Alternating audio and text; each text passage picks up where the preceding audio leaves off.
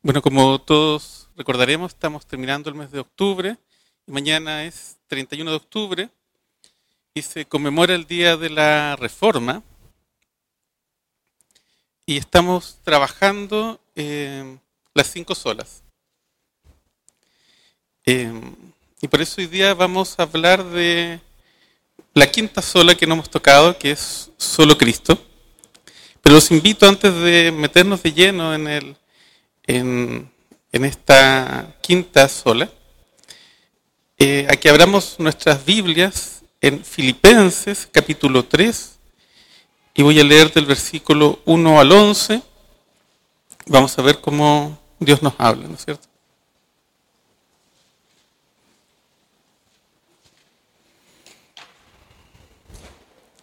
Y dice la palabra de Dios.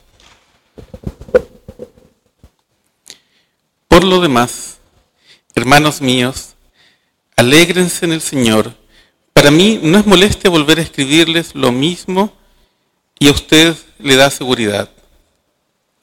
Cuídense de esos perros, cuídense de esos que hacen el mal, cuídense de esos que mutilan el cuerpo, porque la circuncisión somos nosotros, los que por medio del Espíritu de Dios adoramos, nos enorgullecemos en Cristo Jesús y no ponemos nuestra confianza en esfuerzos humanos. Yo mismo tengo motivos por tal confianza. Si cualquiera otro cree tener motivos para confiar en esfuerzos humanos, yo más. Circuncidado al octavo día, del pueblo de Israel, de la tribu de Benjamín, hebreo de pura cepa, en cuanto a la interpretación de la ley, fariseo, en cuanto al celo, perseguidor de la iglesia en cuanto a la justicia que la ley exige, intachable. Sin embargo, todo aquello que para mí era ganancia, ahora lo considero pérdida por causa de Cristo. Es más, todo lo considero pérdida por razón de el incomparable valor de conocer a Cristo Jesús, mi Señor. Por Él lo he perdido todo y lo tengo por estiércol, a fin de ganar a Cristo y encontrarme unido a Él. No quiero mi propia justicia que procede de la ley, sino que la que se obtiene mediante la fe en Cristo, la justicia que procede de Dios, basada en la fe. Lo he perdido todo a fin de conocer a Cristo, experimentar el poder que se manifestó en su resurrección, participar en sus sufrimientos y llegar a ser semejante a Él en su muerte. Así espero alcanzar la resurrección de entre los muertos. Amén.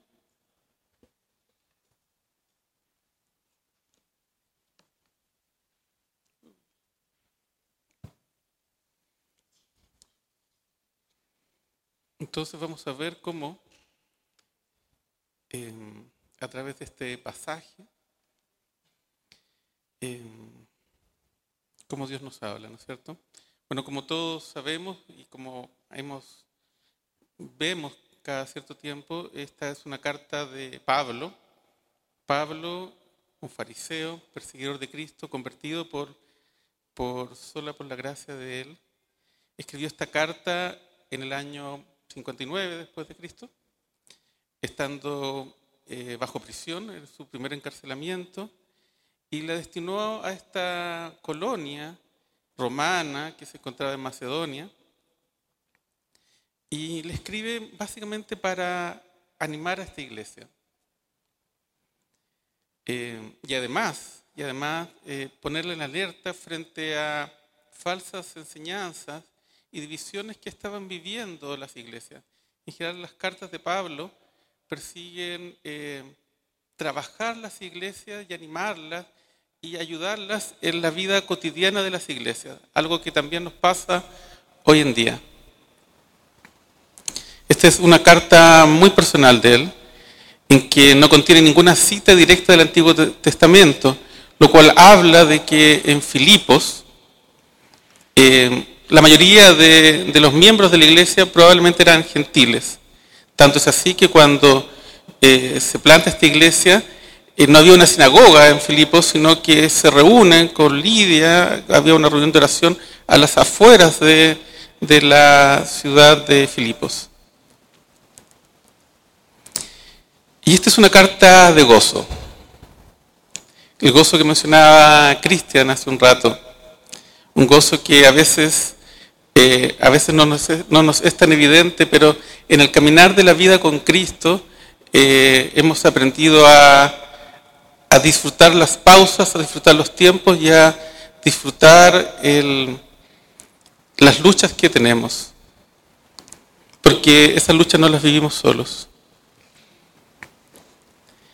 Y este pasaje que vamos a trabajar, eh, ya ha pasado una serie de hechos que ha relatado en la carta. Nos ha hablado de, compañerismo, nos ha hablado de la necesidad del crecimiento espiritual, la necesidad de un mutuo cuidado y nos ha destacado la necesidad de cuidarnos de las comidillas y de las contiendas. Y es así como llegamos a este pasaje que vamos a ir trabajando. Y dice en Filipenses 3, versículo 1, de Reina Valera, por lo demás, hermanos, gozaos en el Señor. Gozaos en el Señor. A mí no, no me es molesto escribiros las mismas cosas y para vosotros es seguro, es de aliento. Y cuando me tocó, me, me, tocó predicar, eh, me pregunté, me pregunté llegué a este pasaje, eh, ¿qué es lo que había comprendido Pablo para hablar de gozo? Porque es solo Cristo, finalmente. Y relaciono mucho este pasaje con lo que pasó y, y por qué llegamos al tiempo de la reforma. Algo que se había entregado, que había permitido el crecimiento y la extensión de la iglesia, se había perdido o oscurecido, olvidado tal vez, tras los primeros siglos del cristianismo. Primero hubo una expansión, un firme crecimiento, un gozo, hubieron plantaciones y misiones, pero después un periodo de, no sé si de oscurantismo, pero sí de eh, adormecimiento de la pasión. Y era necesaria una reforma para que volviera a la luz. Eh, una luz que nunca estuvo apagada totalmente, pero sí oscurecido.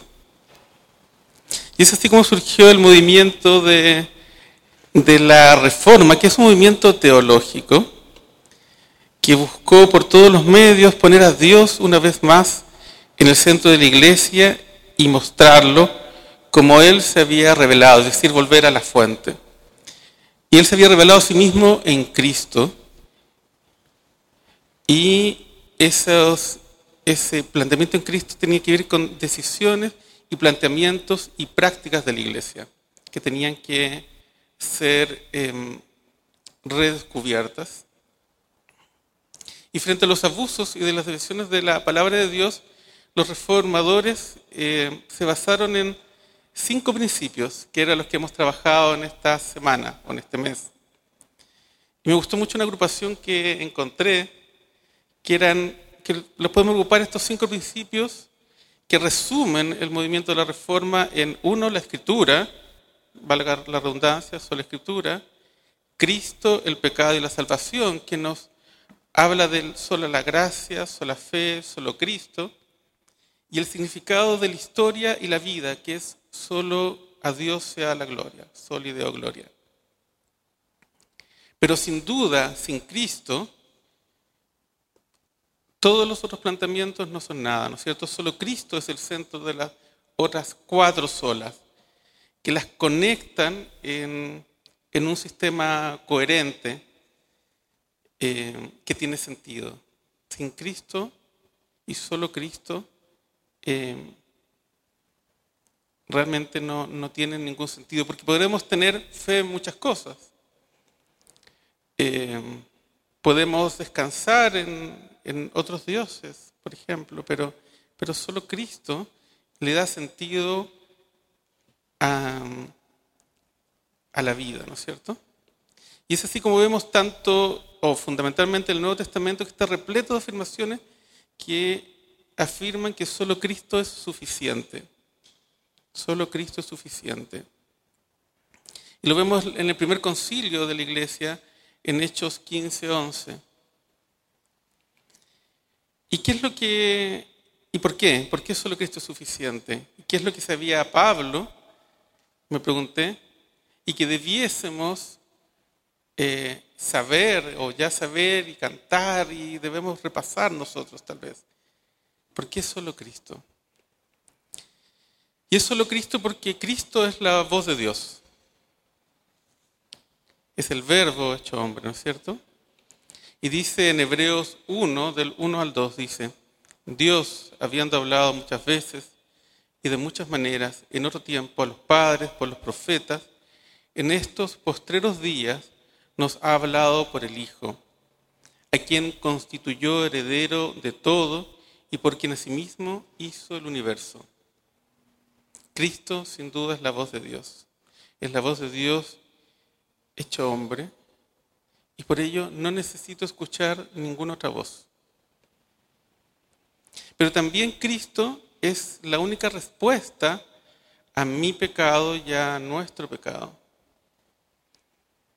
Porque el pecado entró al mundo y entró por un, por un hombre, ¿no es cierto?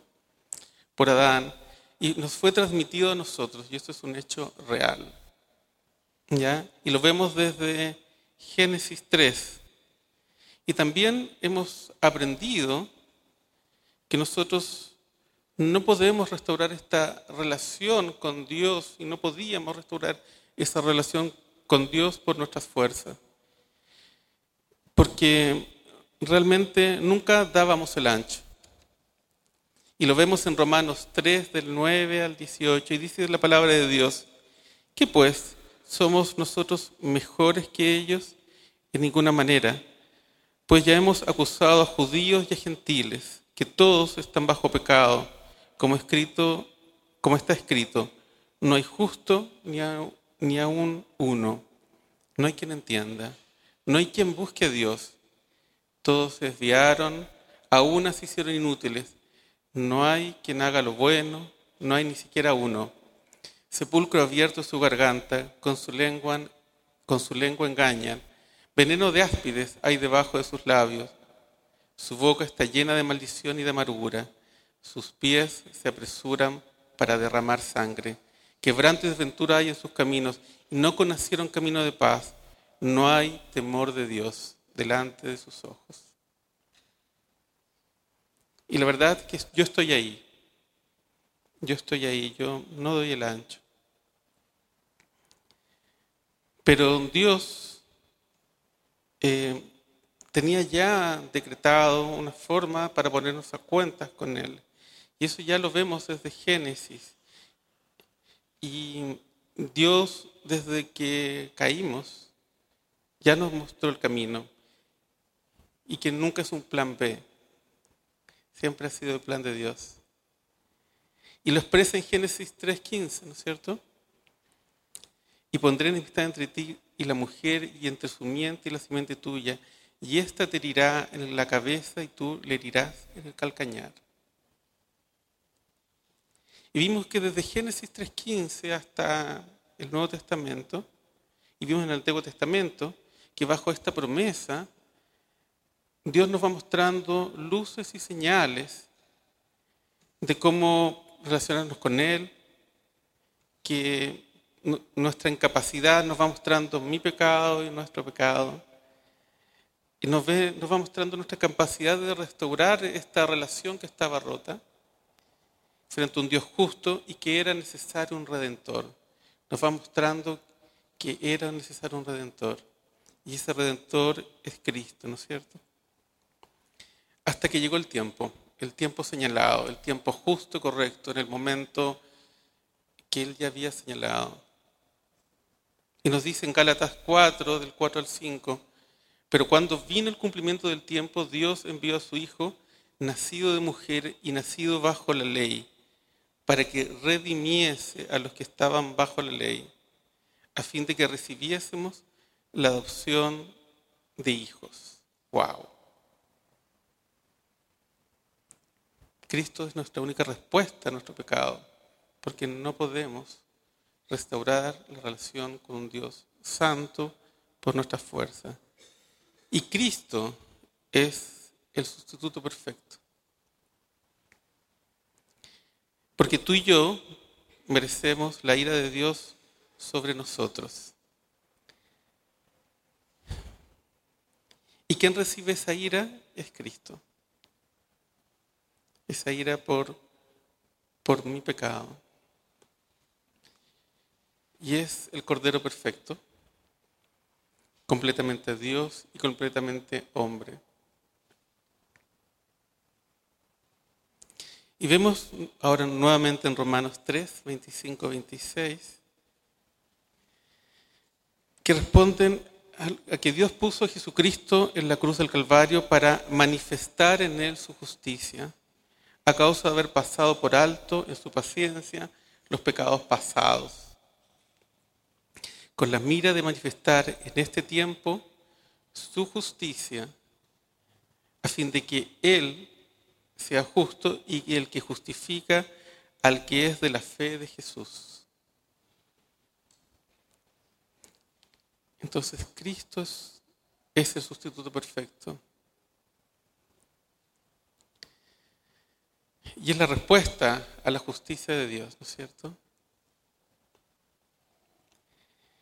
Y es una muestra de su amor, ¿no es cierto? Y dice en Juan 3:16, de tal manera entregó Dios a su Hijo para que todo aquel que en Él cree no se pierda, sino que tenga vida eterna. Amén. Solo Cristo. Cristo fue el sustituto perfecto. Y por eso, que Cristo es el sustituto perfecto, el que logra la restauración, porque ya lo logró, tiene que ser el mensaje que predicamos, tiene que ser el centro de, nuestro quehacer. Él, es la nueva buena, ¿no es cierto? Ya lo decía Pablo nuevamente.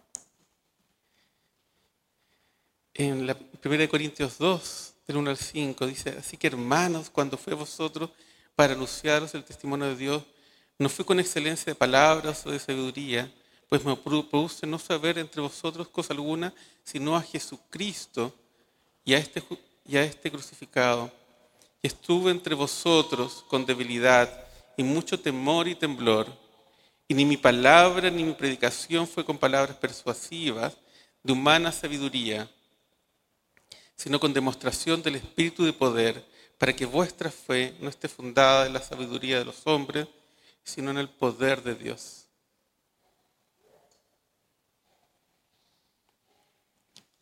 Y es por eso que Cristo también es nuestra única esperanza. No hay otro camino. Es el único camino, Él es la puerta.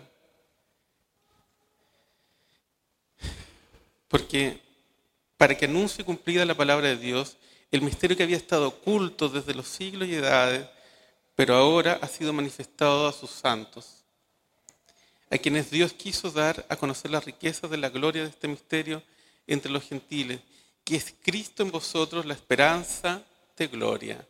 Colosenses capítulo 1, 25 a 27. Entonces, ¿qué es lo que sabía Pablo? Y que hemos aprendido a conocer nosotros.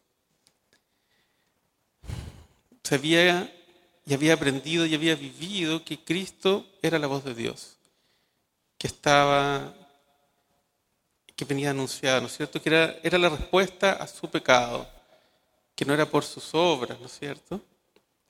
Que era el sustituto perfecto, era el cordero perfecto, no esos corderos que se sacrificaban en el templo, ¿no es cierto? Y que por eso todo, el, este evangelio y todo lo que decía el Antiguo Testamento era esta restauración que se alcanzó por medio de él.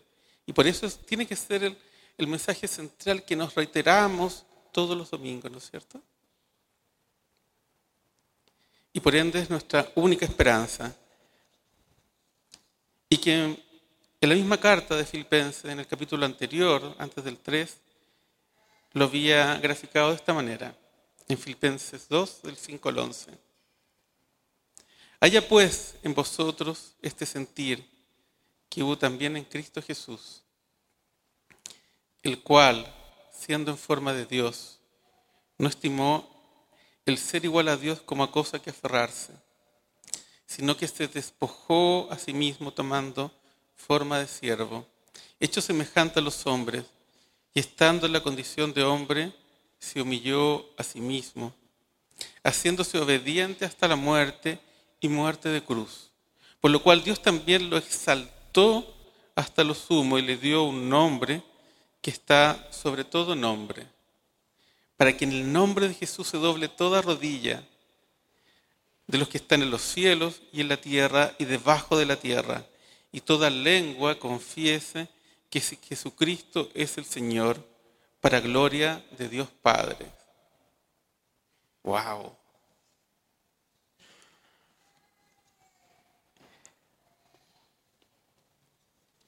Y por eso cuando empieza este capítulo 3, eh, nos habla, nos habla de un mensaje que tiene que ser repetitivo, porque salimos de acá y nos olvidamos.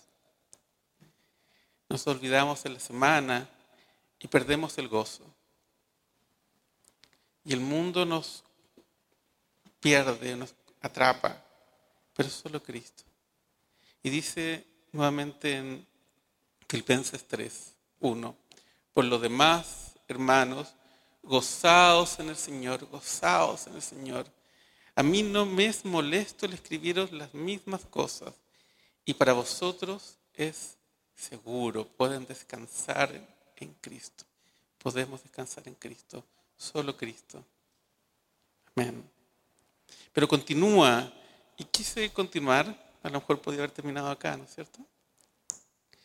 nos dice, guardaos de los perros, guardaos de los malos obreros, guardaos de los mutiladores del cuerpo, porque nosotros somos la circuncisión, los que en espíritu servimos y nos gloriamos en Cristo Jesús, no teniendo confianza en la carne. Esta es Reina Valera, por si acaso. Y solo la escritura, solo la palabra de Dios. ¿Cómo nos podemos guardar? ¿Cómo nos podemos cuidar?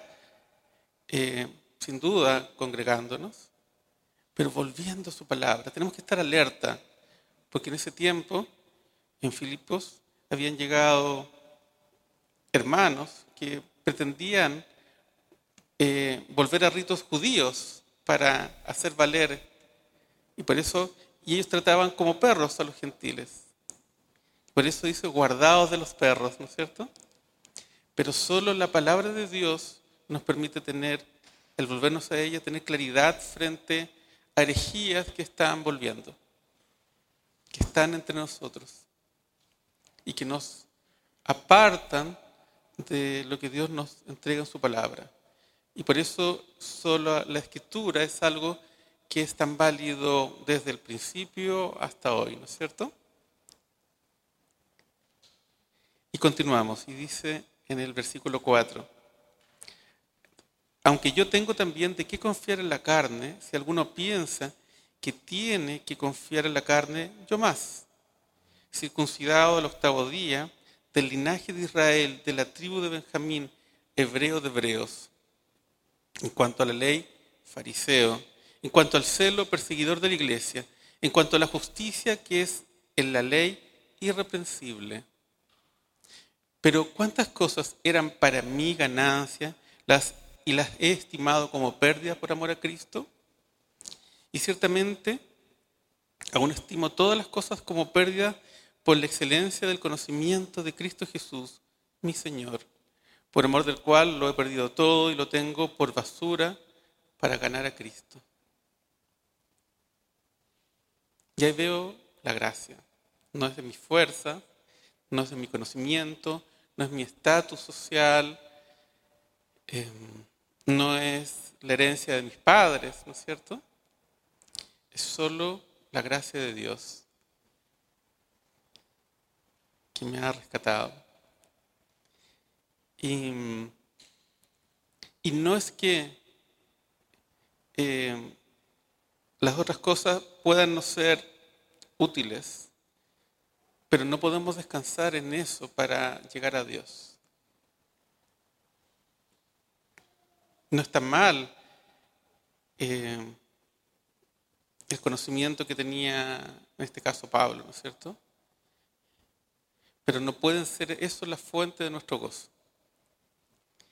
sino son falsos dioses con los cuales alcanzamos, intentamos alcanzar a Cristo y ganar, ganar algo más.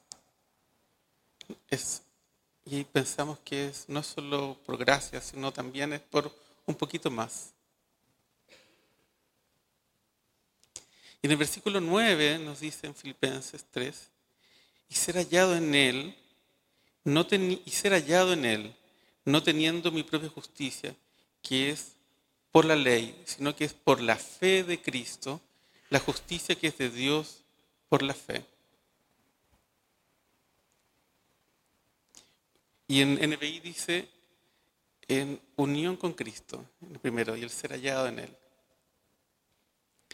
De minuto que hay conversión en nuestras vidas, somos unidos a Cristo, el Espíritu Santo vive con nosotros. Algo que les reitero mucho a, los hermanos con los cuales estamos haciendo el discipulado. Somos unidos a Cristo.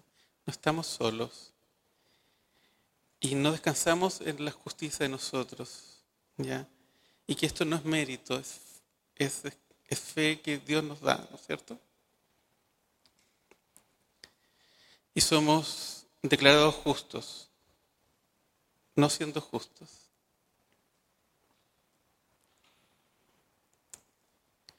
Y en el versículo del día al 11 nos dice, a fin de conocerle y el poder de su resurrección y la participación de sus padecimientos, llegando a ser semejantes a él en su muerte, si de alguna manera llegase a la resurrección de entre los muertos. Entonces solo por Cristo, descansando en su palabra, por su gracia, eh, unidos en Él, eh, somos insertos en, la familia de Dios, ¿no es cierto? Y sin duda es un gozo que debemos vivir cada día, a pesar de que vivamos sufrimientos, a pesar de que vivamos luchas, a pesar de que tengamos eh, problemas económicos.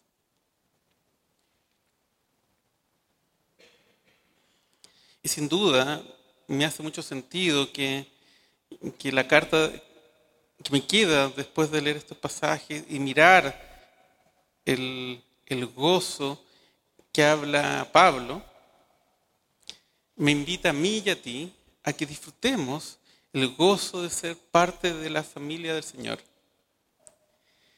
Que efectivamente Cristo sea el centro y que realmente seamos verdaderos discípulos, imperfectos, siendo trabajados por Él pero no descansemos en nuestras fuerzas, sino descansemos en el Señor. Para terminar, nuevamente la palabra de Dios, una parte que ya habíamos visto, ¿no es cierto? Hechos 4, versículo 12. Este Jesús es la piedra reprobada por vosotros los edificadores, la cual ha venido a ser cabeza del ángulo y en ningún otro hay salvación, porque no hay otro nombre bajo el cielo dado a los hombres en que podamos ser salvos. Wow, gloria a Dios.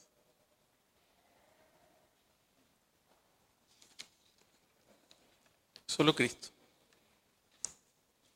Nada más que Cristo. Oremos.